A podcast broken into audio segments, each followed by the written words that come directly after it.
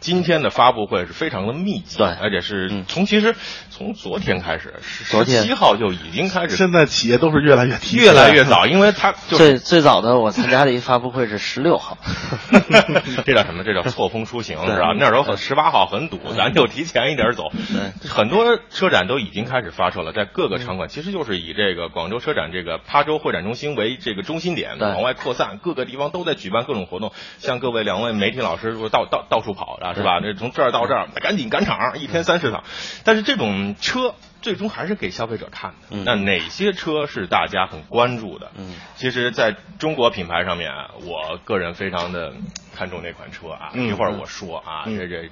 一会儿找刘总打个折，嗯买一辆。我尽可能帮你协调。 好，先先先，刘总先来啊！嗯你你觉得在本届车展上，这些新车的发布啊，科新科技的发布、黑嗯科技的发布，哪些车你是觉得有的一看，有的一聊，有的一买的呢？呃，目前呢，我觉得第一个我觉得特别值得看的一台车，嗯比较实在的一个就是宝马一系嗯啊，因为这个是宝马集团有史以来第一次为中国市场设计的一款车型。对，嗯就是以前呢，我们看到三系、五系它是加长，嗯只是说为中国市场加长。嗯但是一系的这个这个轿车紧凑型轿车嗯是从来宝马没有在为海外的任何一个市场做过设计。嗯所以而且这台车呢，拉低了很多人买宝马的这个门槛。对啊，而且我昨天也看了那嗯个真车，确实呢设计的特别饱满，就是你看到它那个设计的语言，就是不再像我们传统看到的，就比如三系、五系，它是比较偏那个凶狠的那种状态。嗯这个呢是稍微有一有点点柔，有点柔，因为它是一个女性设计师做的哦啊。这是不是符合中国人这种中庸的审美对的观点？对对对没有那种张扬感。而它不是，它是嗯它是它设计的这个概念是围绕着目前这一代的八零九零后的用中国消费者的用户，宝马对这台车的这种调研深度到一直到这些人从改革开放开始，呃，单就是一胎，然后一直到他的这个任何的成长的过程，他们把他的心理全部拿拿到。现在坐车得做先做心理研究了，哦对是吧哦对我们也是，我们也有一个针对于全新消费者的一个呃九零后就是购车说，的作为一报嗯告个电台主持人，我得先选修一个这心理学的硕士， 然后再来做这个事儿，对因为这是。其实就是基于大数据，嗯基于这种消费人群的数据越来越多之后，嗯我能够通过这些东西来分析出来，对我到底给谁在坐车，是而不是说我做了东西之后，您爱爱选不选，对我就直接你你就只能拿走。对那个时代已经过去了。对啊，李凡呢？我觉得在这一次车展上，大家可以多多关注一些 SUV 车型。嗯呃，除了刚才柯总说的这个豪华这个阵营已经开始有所变相，而且嗯这个三厢车做的很饱满以外呢，那嗯 SUV 车型无论是在进口、国产以及自主品呃这个这个品牌方面，嗯都有可圈可点的车型，嗯无论是大的、小的、中型的，而且现在中国的 SUV 市场又非常火爆、嗯啊，大家我觉得可以不妨来关注一下 SUV 车型的对这个表现 SUV 呢，我我推荐一个嗯就是比较不一样的车型，就是长安的 CS 九五。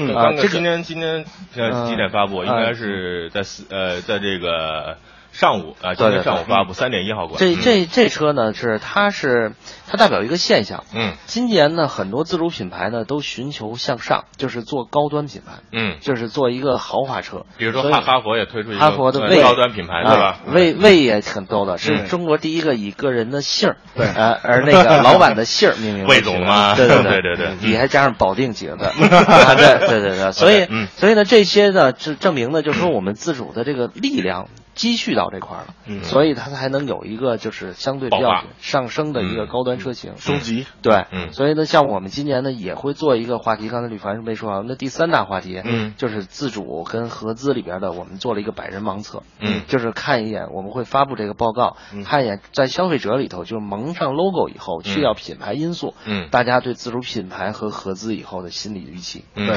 啊其实这个嗯这个中国品牌自主品牌这个这种话题呢，我去年也也也做过，因为去年已经看到这样的趋势。嗯对你包括在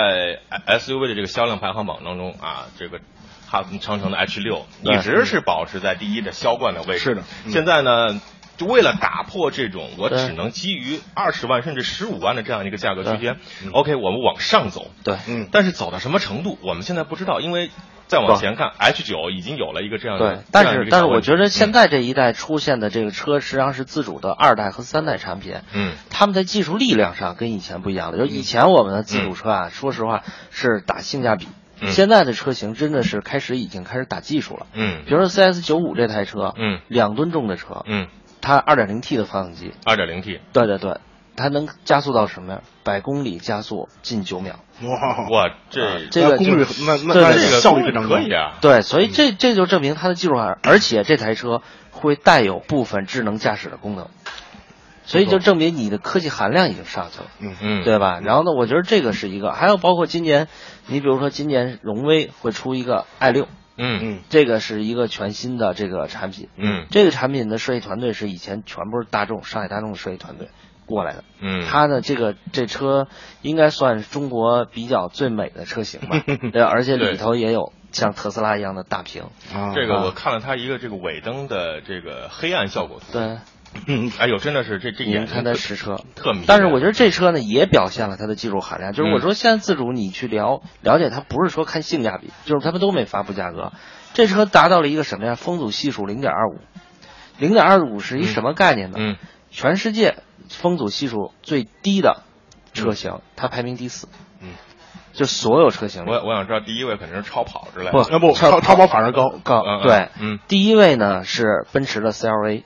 哦啊，这是一个轿跑造型。啊，第二位呢是奥迪的 A 四嗯啊，就是新 A 四那。就说明我们的这个制作，对包括设计的这种完美的结合点，已经到了一定的高度了。对，对吧，就是因为这个风阻系数做低，它不仅仅是一个造型的问题，嗯它是要跟你的加工工艺能够匹配。比如说，我要把车压低，嗯那你的这个发动机能不能把空间给我变塞小进去塞进去嗯啊？而且呢，我还要满足法规的碰撞，嗯啊，所以就证明这些车型里边都含有技术含量的。嗯，我们已经从这个用量来比拼，用这个低价来比拼，逐渐到往金字塔的上面再走。对可能现在我们是爬到这个金字塔的一半儿啊，再往上可能还有一个这个慢慢慢慢的一个过程。我还喜欢那款车，你知道吗？嗯，就是在北京车展，咱俩哎，咱俩看过吧，聊过。嗯，GS 八。 GS 那八 GS 八，哎呀这次是是上市嘛？对，上市这这车在北京车展，然后就搁那儿，我说，哎呦，这这太爷们儿，这车这大灯，嗯这对个啊造型，这个大小，特别适合像，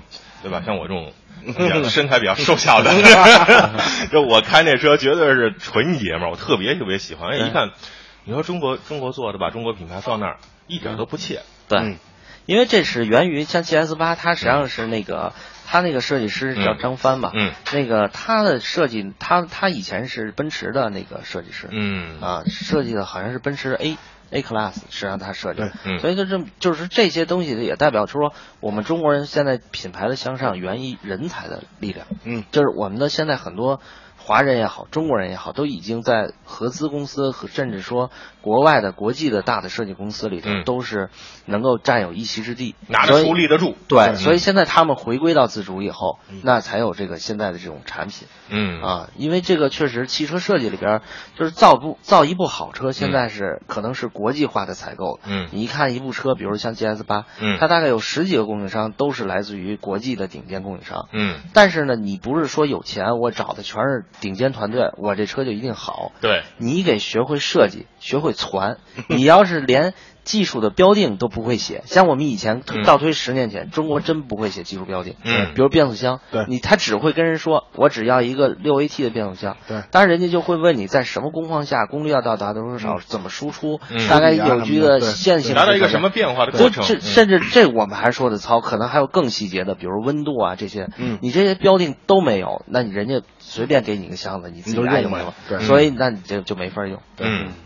呃，吕凡觉得呢，在中国品牌里，这个我觉得可能是源于这个中国的所有这种自主品牌企业管理层，包括他这个主管一级的意识的转变。嗯嗯，之前就是包括现在为什么九零后的这个购购车的时候，我们发现这个数据可能不会像我们这一代人可能更更倾向于合资品牌或进口品牌，他们对于自主品牌并没有那么大的一个反弹的情绪。为什么？是因为他们没有经历过。自主品牌蛮荒成长的阶段，就他们一、一接触汽车，看到的就是长安呐、广汽啊，包括北汽啊等等这些品牌，就是很成熟的一面。嗯所以他们对于自主品牌还是比较有信心的，所以嗯这也是我们自主品牌崛起的一个客观的一个条件。那在于呃，同时再加上呃国际化的团队啊，标准化的运营，包括品牌形象的提升，包括新的豪华品牌的这种建立、嗯等等这种这种因素加进来之后，嗯我觉得中国汽车的这个未来还是比较比较有希望的。嗯，对我觉得吕凡说的这一点特别嗯好，就是像其实上咱们要经历过长城那个阶段，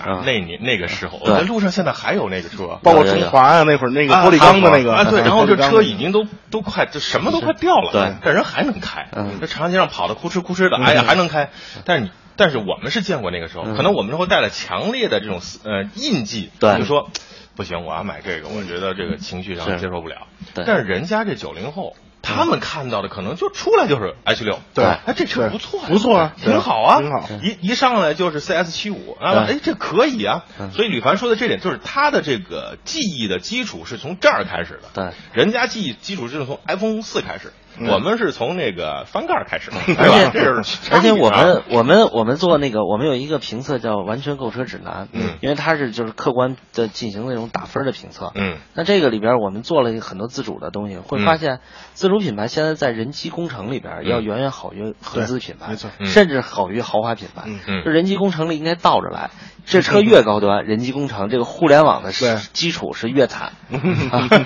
啊，对，呃现在有有好多车机，就是嗯自主品牌的车机嗯，比进口或者合资的还好用。对其实这个，其实，在对于中国的中国品牌这而言嗯呢，我真的一直有一个愿望，就是我们就像刚才柯总说的，我们在传，嗯什么时候咱们的核心部件，咱不传嗯了，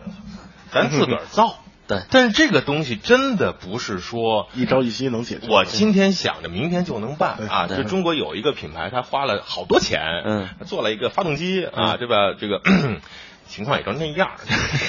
我我是对我自己，我觉得是这样的，就是说嗯这个研发确实是需要一个过程，就是嗯工程上的东西是你嗯躲不开的。嗯比如这么说白了，大众的这些车，包括嗯现在主流在用的 2.0T 的这些嗯产品，嗯它的基础钢体还是当年我们的桑塔纳那个钢体。